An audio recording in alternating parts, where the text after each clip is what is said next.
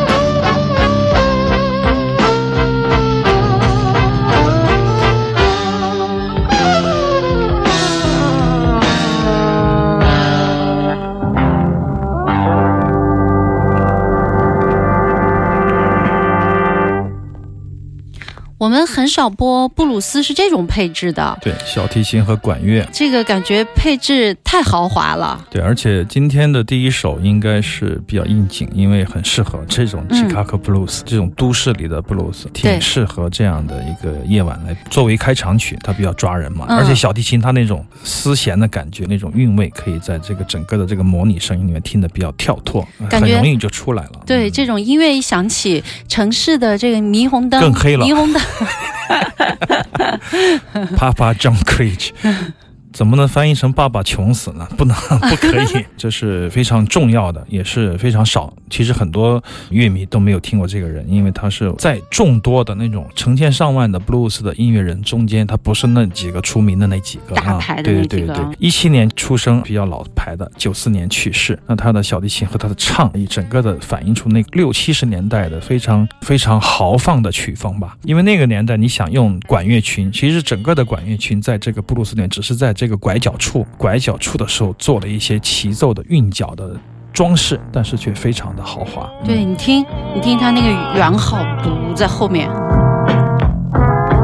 非常的好听，如果有机会听是这样的现场，那简直就是天籁了。可惜现在找不到，我们一直在找这样的人，这样的一个。我记得很多年以前播过这个 Taj Mahal 跟管乐群的一张黑胶唱片，双张的，也是早期的一个这样的一个大配置，非常的好听。这种音乐就会吸引你去到一个现场，真的是有现场感，就把你还原在那个场景里面，非常的好听。你说它很悲壮吧，但是它却用这种嘹亮或者豪华的那种管乐来推进它，所以说你会觉得五味杂陈。这也是今天我们节目的第一首曲子。那么之前在群里面说很多人要竞猜我们今天的曲子，所以说我们决定打乱我们平时的这种风格啊，变得更豪放、更那个一些。因为有的朋友已经说了，哎，马莫尔的噪音后面必须放裘海正啊，就是已经已经把我们的这种节奏摸清楚了。那么今天就是。不一样的行走的双十一，那你们猜这个布鲁斯小提琴完了应该是什么？不管怎么样，今天我们得跟大家不一样才好。在这样的一个剁手节什么什么的，反正我也不太清楚啊。你剁了吗？没有，剁黑胶。阿飞剁黑胶，阿飞天天都在剁。今天有一个言论啊，大家在发烧友群说，当这个。五六十年代出生的朋友们挂了之后，九零后是不会买黑胶的，所以说黑胶会引来第二波、第三波的跌价的这个新浪潮，大家可以准备好入宝，准备好消费买便宜的黑胶了啊！一个玩笑话。那么今天也意味着我们今天会改变我们的节奏，不再让你找得着北了。好，行走的耳朵，周日晚上的八点到十点，两个小时的时间，欢迎来到我们的节目，这里是猫王音乐台，秘境回声，行走的耳朵。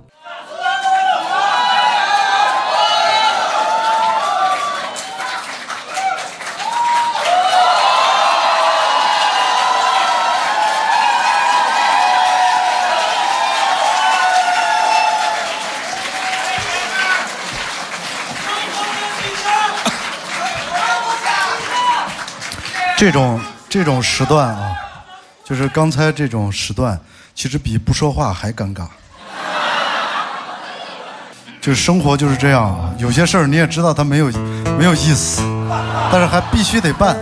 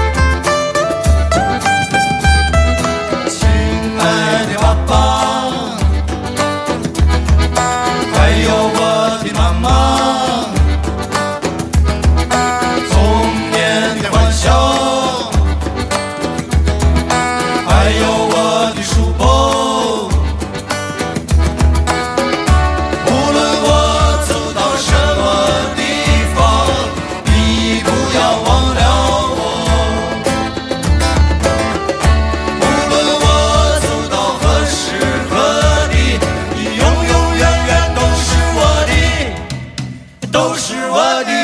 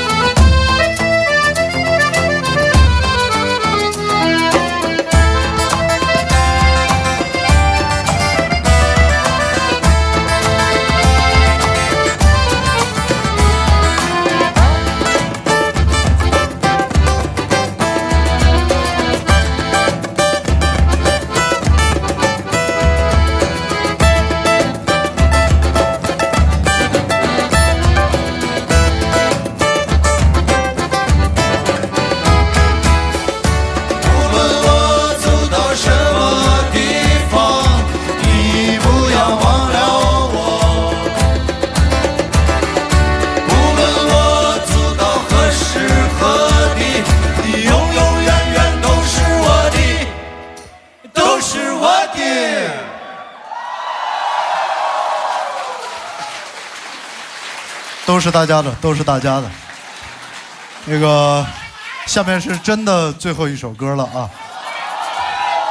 那个感谢，特别感谢毕石今天的 我们西北的老乡都是我的。对，野娃乐队这个前两天在深圳的现场，好久没听到这首老歌了，所以说那天听了我也挺激动的。好久没有听到这种民谣的这样配置的演奏了啊！实际上当年没记错的话，当年这个黄浩瑶这个专辑也是非录音室版的，二零零零三还是零四还是零五，反正出来的时候，张伟和郭龙应该是那场现场是站在台下的。现在他俩去了台上，就是当年他是乐迷，后面呢加入了野孩子。我是为了想到了这个故事，当时就是当年的黄浩瑶出版的时候，他们是这个现场的时候在下面看演出，野孩子的超级的粉丝，小锁在台上。很多年以后，前几天在 B 市的演出，他们在台上，我当时想起这个故事，觉得挺感慨的。那么这首歌也是当年我比较喜欢的一首歌曲吧，我觉得有一点点那种八十年代的风骨，嗯特别是那种八十年代流行歌的那种对，结构有点那个啊八十年对流行对歌的味道。哒哒都是滴哒那种那，对对，那四个那个强调的乐句就是很有特色。我觉得民谣就是得有特色，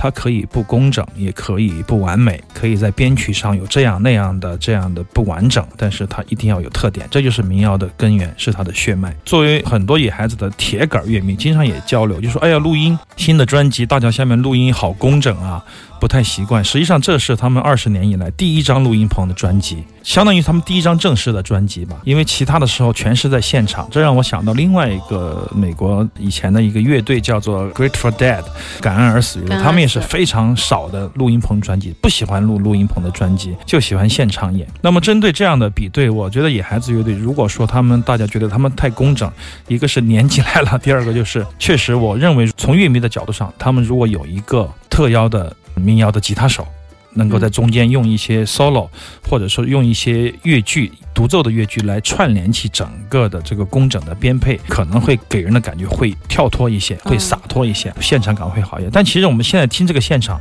是很好听的。实际上，如果你没有一个工整的演奏，你的出来的声音回听是惨不忍睹的。实际上有时候是所以说，在准和不准之间的这种拿捏，恰恰是一个乐队最基本的，和也是最重要的，也是最难达到的一种手段吧。很多乐队做不到。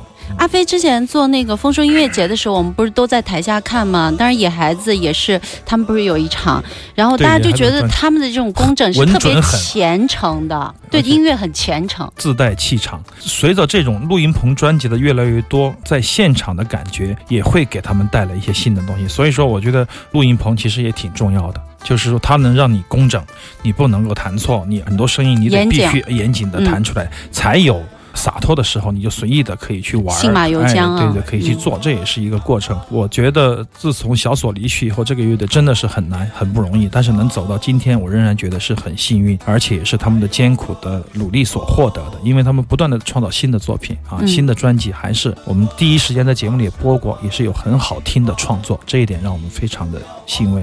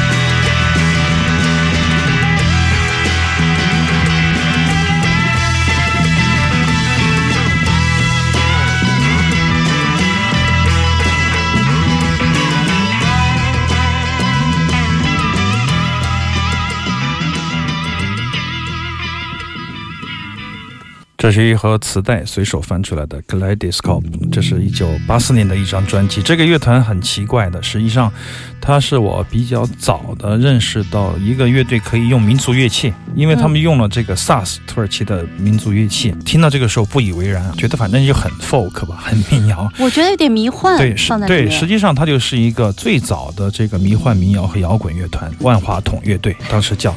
嗯那么这个月有两张专辑，我有一张精选，我记得很清楚，黄色封面的，所以说我翻出来是这张精选，也是后面买的，因为当年的磁带早就扔了，在九十年代末期来深圳勇闯天涯的时候，就把它磁带都扔的扔，送的送。那么特别多的怀旧，当时听到这种是没有感觉的，为什么？因为当时对这种越剧，可能对老摇滚都还没有消化完呢，嗯所以说对这种迷幻乐的配置，或者说是一种 solo 即兴，乃至于一些快速的演奏，都缺乏信任，缺乏一种享受的乐趣。那么很多年回过头来想起那段岁月，觉得特别的奇怪而美妙的感觉，因为你好多东西都不知道嘛，所以说身边的东西最好不要扔，不要急着扔，等一段时间刍一下对，等一段时间，说不定它就升值了。等一段时间，你会觉得，哎，好像觉得当年不喜欢的东西，你突然间好听起来了。对，你又会啊听出更多的啊，对对以前没有理解到的，嗯，所以说不要扔自己不喜欢的东西，先留着。对，扔一定要扔自己喜欢的，这是一什么结构？比较反人类的说法。当年的洛杉矶的这个乐团，我认为是非常精彩的。实际上，在其他的黑胶唱片里面也有更好的表现，因为这是一个磁带嘛。但这首歌曲短小精悍，没有特别多的民族的成分，但是那种民谣和摇滚的。迷幻摇滚的这种结构，当年已经非常非常的完善了，很好的一支乐团叫做万花筒。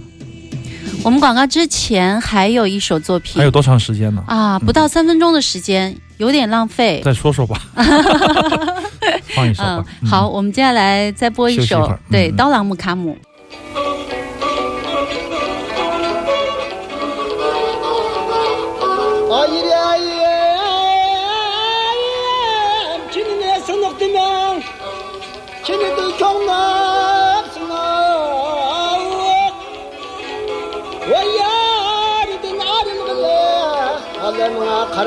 Bastıran Derdim Allah be Ölmeydir kim var? Ay